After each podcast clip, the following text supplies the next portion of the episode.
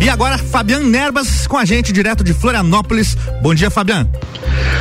Muito bom dia, Álvaro, e bom dia aos amigos ouvintes. Estamos no ar com mais uma coluna política comigo, Fabiana Erbas, o nosso encontro marcado de todas as quintas-feiras, cedinho, sempre uh, a partir das 7 horas da manhã até as sete e trinta nas quintas, a gente está aqui na Rádio Mix falando sobre tudo aquilo que foi notícia, polêmica, especialmente na política, seja nacional, estadual ou municipal.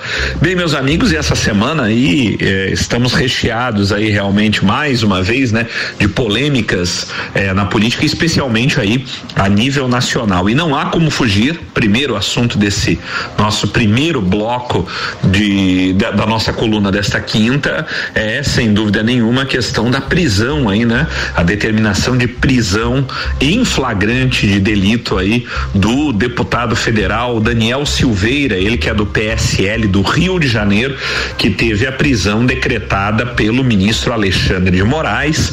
É, ainda na madrugada, por assim dizer, né, da, da última terça-feira e que a qual foi confirmada pelos 11 ministros do Supremo Tribunal Federal por unanimidade, né? Foi 11 a 0 no Supremo Tribunal Federal, é, dos ministros concordando, né, é, sendo favoráveis à prisão decretada inicialmente monocraticamente, como se diz, ou seja, apenas pelo ministro Alexandre de Moraes na noite de terça-feira feira de carnaval né? E confirmada nesta quarta-feira, né, no dia de ontem, pelo, pelo plenário do Supremo Tribunal Federal, em uma votação unânime, né, 11 a 0, eh, os ministros, por unanimidade, foram favoráveis à manutenção ou à confirmação da prisão do deputado Daniel Silveira, do PSL do Rio de Janeiro, né? Muita polêmica aí, a gente tem aí eh, as pessoas mais ligadas à, à ala mais radical eh, dos apoiadores do presidente Jair Bolsonaro, né? O pessoal costuma chamar aí de extrema direita, eu não sei se é bem isso, mas enfim, né? É como se define por aí eh, essa ala mais radical de apoio ao presidente Jair Bolsonaro, da qual o deputado eh, Daniel Silveira é uma espécie de expoente aí desta ala que faz, costuma fazer aí duras críticas, eh, especialmente ao Supremo Tribunal Federal e aos seus e aos seus ministros, né, integrantes do Supremo.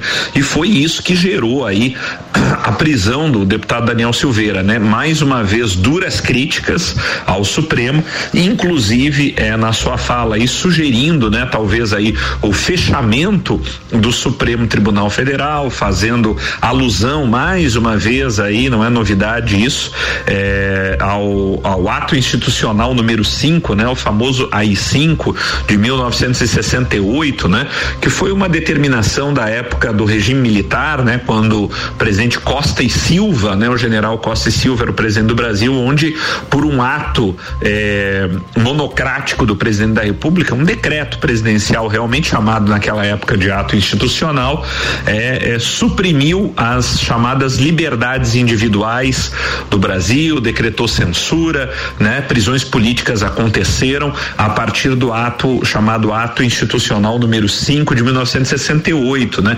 É, esse ato foi repudiado posteriormente, né?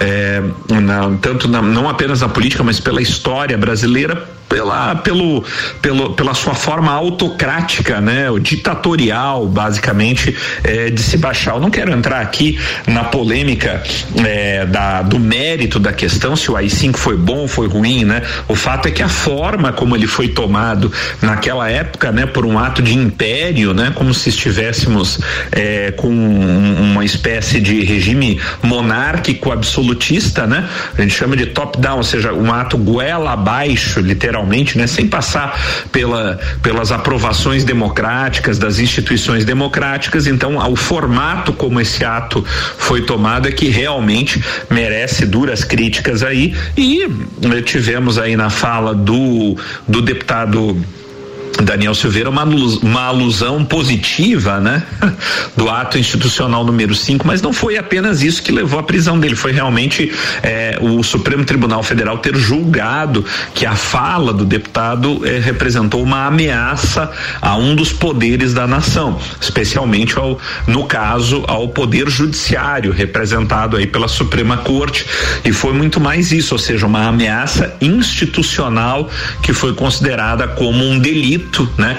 E o deputado acabou tendo a sua prisão eh, determinada em flagrante, né? Aqui a gente precisa dar algumas explicações. O que é o flagrante de delito, né? É quando alguém é surpreendido, surpreendido na prática criminosa e não apenas no momento, no ato do crime, mas nas primeiras 24 horas que se sucedem após o efetivo ato criminoso.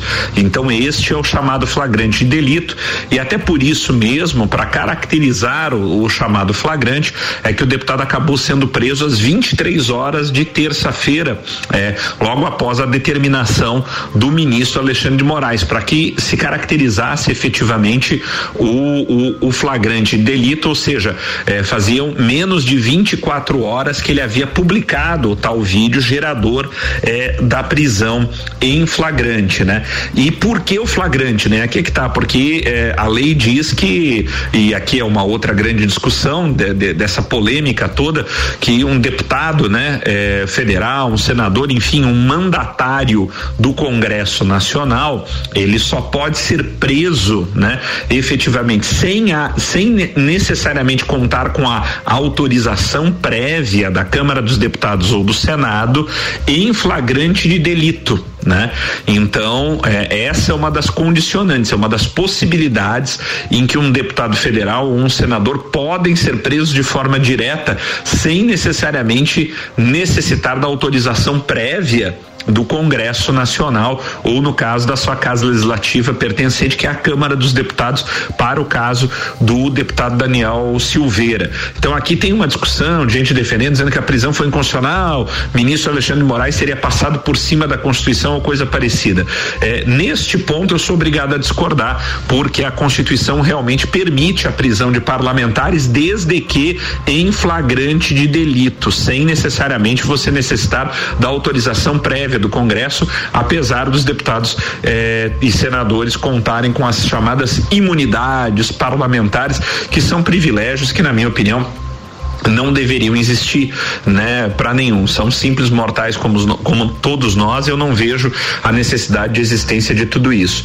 Agora, o que que se pode discutir, na minha opinião, efetivamente, enquanto advogado desta prisão, é se há a chamada materialidade, ou seja, será que o deputado eh, Daniel Silveira, eh, ao se expressar, ao dizer o que disse no vídeo divulgado nas redes sociais, cometeu de fato um ato criminoso?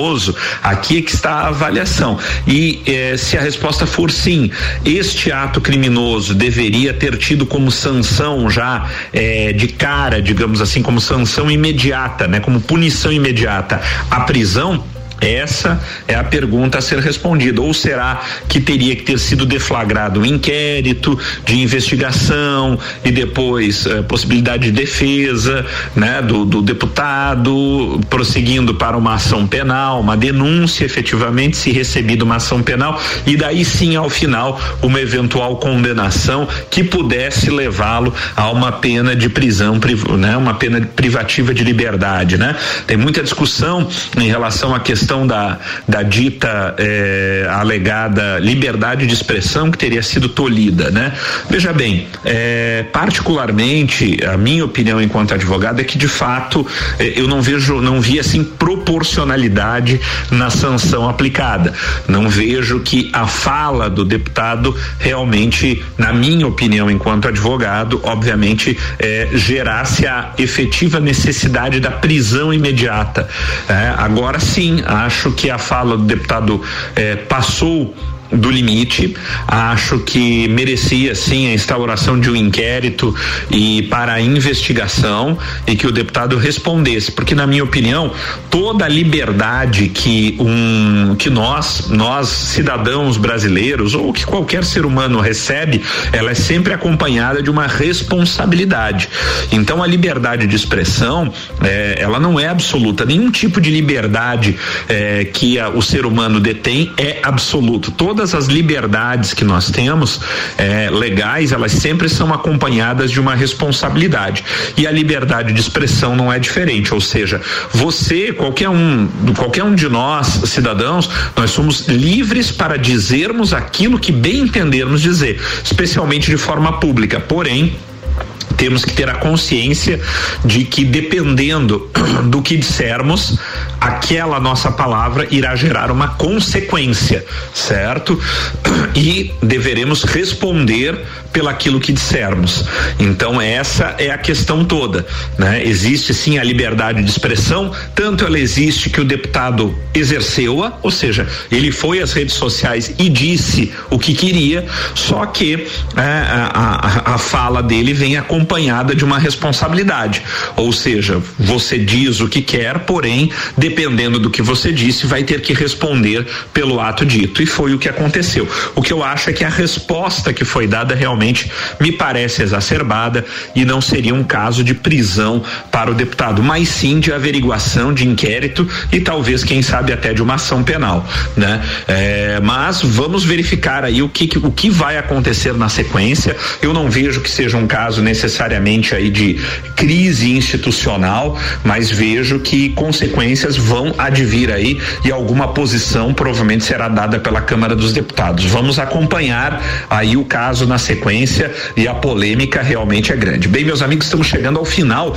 do nosso primeiro bloco, primeiro bloco da nossa coluna Política comigo, Fabiana Erbas, aqui na Rádio Mix. Fique por aí, não toque no seu dial, não saia daí que a gente volta já já para o nosso segundo bloco com mais notícias. Vamos falar sobre política estadual, eleições 2022, enfim, fique por aí que a gente tem muito assunto ainda para tratar no segundo bloco da nossa coluna.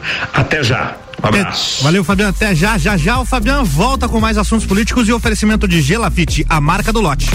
Você está na Mix, um mix de tudo que você gosta.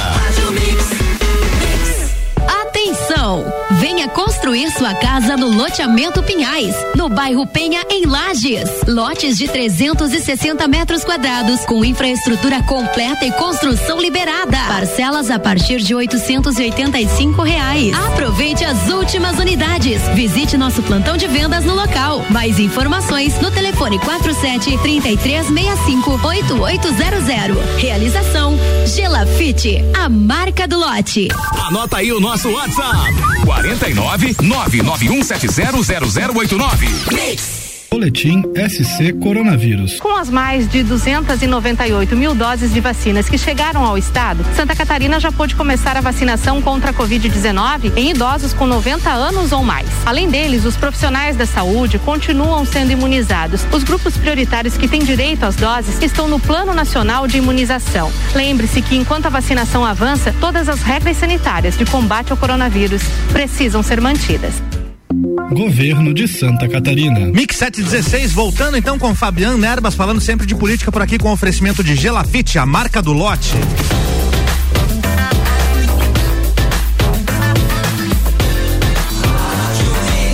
O melhor mix do Brasil. Fabiano Erbas, direto de Florianópolis, bloco 2. Fabiano, é contigo. Olá, Álvaro, e olá, amigos ouvintes. Estamos de volta com o segundo bloco da nossa coluna Política Comigo, Fabiano Erbas. Nosso encontro de todas as quintas-feiras, de manhã cedinho, das 7 às 7h30 da manhã, aqui na Rádio Mix, para a gente conversar, debater, dialogar e opinar aí sobre tudo aquilo que foi notícia, polêmica na política nacional, estadual, municipal.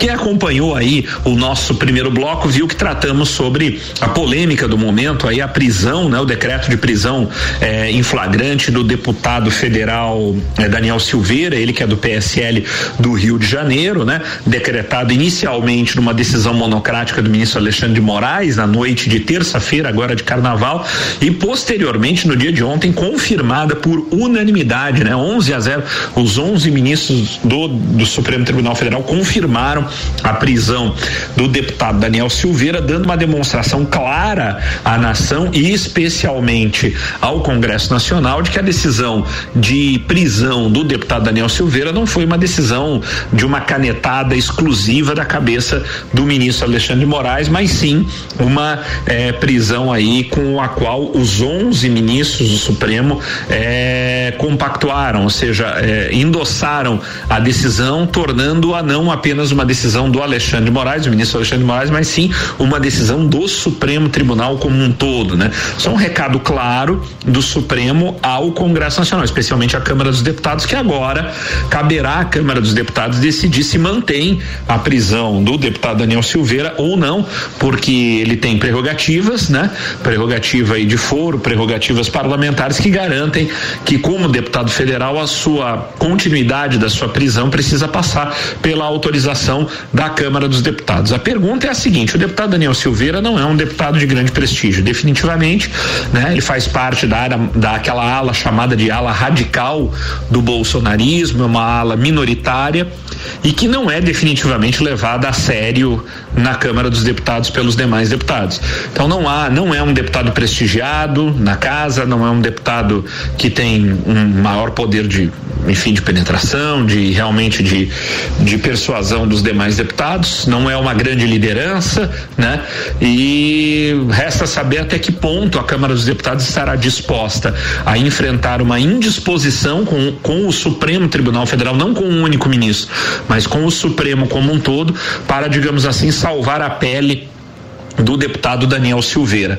A mim, a princípio, me parece que talvez exista uma probabilidade razoável de a Câmara, quem sabe, eh, entre aspas, entregar a cabeça do deputado eh, em troca de um cessar-fogo com o Supremo Tribunal Federal. Mas vamos aguardar para ver tudo é possível. Claro que existe a questão corporativa, claro que pode existir por trás também a preocupação dos demais deputados em quem, né? Pode, posso ser eu, né? O deputado da bola da vez, né? Se eu falar alguma coisa contra o Supremo, pode haver aí uma reação eh, da casa, uma reação corporativa, né, em prol do colega, mas a princípio, como o Supremo deixou muito clara que a posição da manutenção da prisão é dos 11 ministros, né, isso foi um recado ao, ao Congresso Nacional, especialmente à Câmara dos Deputados, para dizer: olha, eh, a decisão é da Suprema Corte, se vocês liberarem, vocês vão estar nos afrontando e não apenas um único ministro. Vamos ver agora como vai se comportar a Câmara dos Deputados. Eu, particularmente, acho que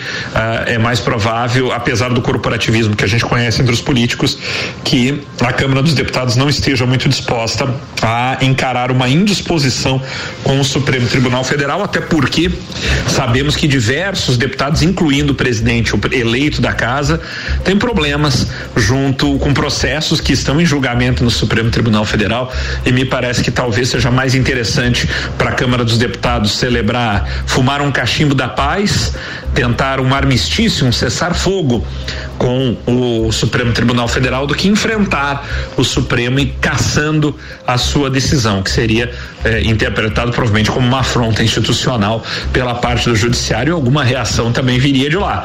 Vamos aguardar aí para ver o que, que vai acontecer cenas do próximo capítulos dessa polêmica eh, decisão. Bem, meus amigos, a nível estadual, a gente tem aí alguns acontecimentos. Eu gostaria de comentar também sobre a questão das eleições de 2022, né? Aquilo que a gente já comentou em programas passados. Infelizmente, no Brasil, a gente tem eleições aí de dois em dois anos, né?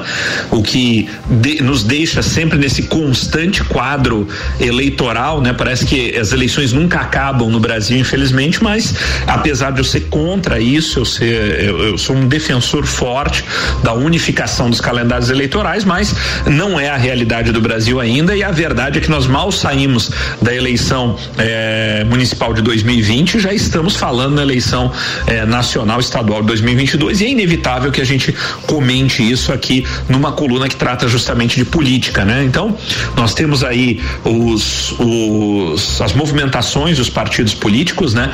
Já temos aí claramente, por exemplo, o, o lançamento já da pré-candidatura do senador Jorginho Melo pelo Partido Liberal, sendo que o senador aí claramente busca o apoio do presidente da República, Jair Bolsonaro, pelo menos por enquanto, né?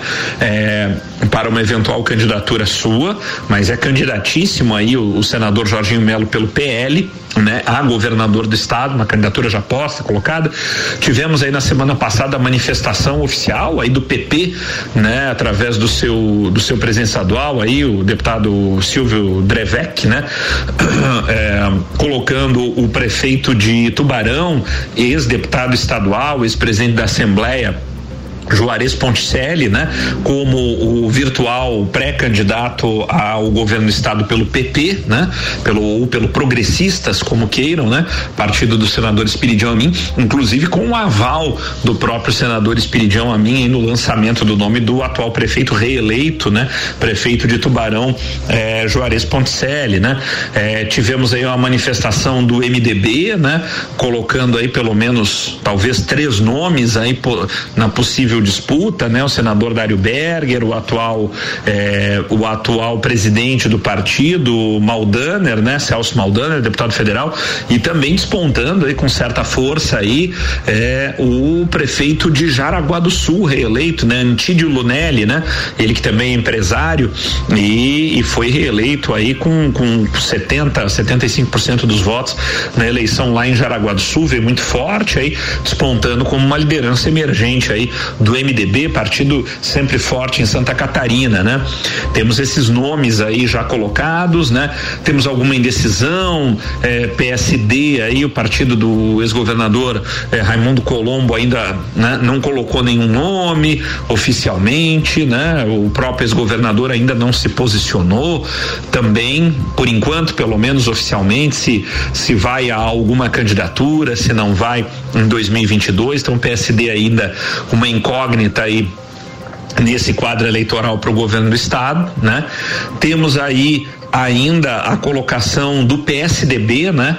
Nessa semana, o PSDB também meio que oficializou aí, através de uma das suas principais lideranças na Assembleia Legislativa, a possível pré-candidatura do ex-deputado estadual, né? Ex-presidente da Assembleia, que foi candidato ao governo do estado, Gelson Merizio, né? Foi candidato ao governo do estado nas últimas eleições, perdendo em segundo turno para o atual governador aí, Moisés, né? É, Carlos Moisés e o Gelson Merizio a princípio aí lançado pelo PSDB nessa semana inclusive como virtual aí pré-candidato ao governo do estado, apesar de que eu aqui nos bastidores aqui em Florianópolis, pessoal que eu conheço conversando aí nos bastidores da política, tive a informação de que provavelmente a candidatura do do ex-deputado estadual Gelson Merizio seria mais provável para uma vaga no Senado, de uma eventual composição do PSDB eh, em coligação com outros partidos, né? Ainda tudo muito nebuloso, né? Tudo muito uma conversa por cima. E aí informações fortes de bastidores no meio de toda essa essa conversa aí para as eleições de 2022, informação forte aí da possível e talvez até provável, inclusive, saída do governador Carlos Moisés do PSL. O governador aí nas informações de bastidores já está estaria com um ou talvez até com os dois pés fora do PSL e é, com indo em direção ao MDB, né? Tudo sinaliza para isso, né? Inclusive com a entrada efetiva do MDB no governo do estado, né? O MDB aí que eh, ocupou na semana passada uma pasta fortíssima, né? A Secretaria de Educação com o deputado estadual Luiz Fernando Vampiro assumindo a vaga da Secretaria de Educação, uma das secretarias com maior orçamento, né? Dentro do governo do estado e, e assumindo também o, o, o deputado o, o, o, MDB assumindo efetivamente é, a a liderança do governo do estado na Assembleia Legislativa, né? E através do deputado Cobalcini, deputado Valdir Cobalcini, aí o líder do governo na Assembleia.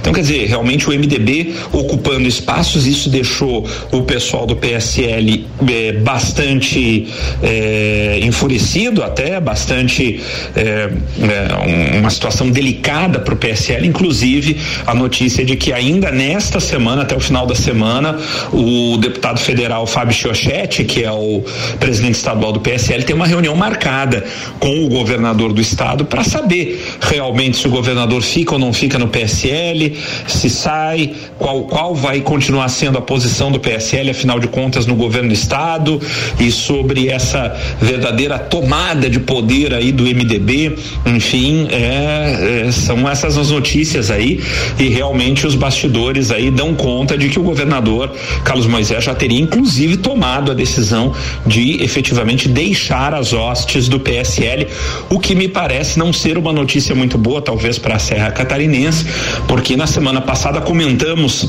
aqui sobre a ascensão aí ao cargo de assessor especial do governo do estado na Serra Catarinense do ex-vereador eh, e candidato a prefeito Lucas Neves, né? Que ele que é do PSL, que chegou ao cargo aí provavelmente por obra e graça também do apoio do deputado eh, federal Fábio Chochete. Agora realmente vemos aí essa possibilidade forte do governador deixar o partido e sabe-se lá como ficará efetivamente a posição do partido dentro do governo do estado. A conferir, vamos acompanhar porque realmente a notícia de bastidor é forte no sentido de que o governador Carlos Moisés estaria já de malas prontas, provavelmente em direção ao MDB. Vamos ver a conferir ainda ao longo da semana, meus amigos. Bem, fizemos aí um balanço das possibilidades eleitorais no governo para a eleição de 2022 para o governo do estado de Santa Catarina, posicionamento do governador. Vamos conferir aí os bastidores ao longo dessa semana para a nossa próxima coluna na próxima quinta-feira, porque estamos chegando ao fim, infelizmente, da nossa coluna de hoje. Foi um prazer mais uma vez estar com todos vocês e esperamos revê-los na próxima quinta-feira com muito mais política aqui na Mix. Bem, meus amigos, sempre em nome de Gelafite, a marca do lote com loteamento Pinhais. Lotes prontos para construir no bairro da Penha, em Lages. Infraestrutura completa, ruas asfaltadas, água, esgoto, luz e o melhor, pronto para você construir a sua casa própria. Visite o plantão de vendas do loteamento Pinhais lá na rua Allan Kardec, no bairro da Penha. Eu tenho certeza que você vai sair de lá com seu lote prontinho para deixar o aluguel e construir a sua casa própria. O loteamento Pinhais é uma realização da Gelafite, a marca do lote. Meus amigos, até a próxima semana. Um forte abraço e cuidem-se bem. Tchau, tchau.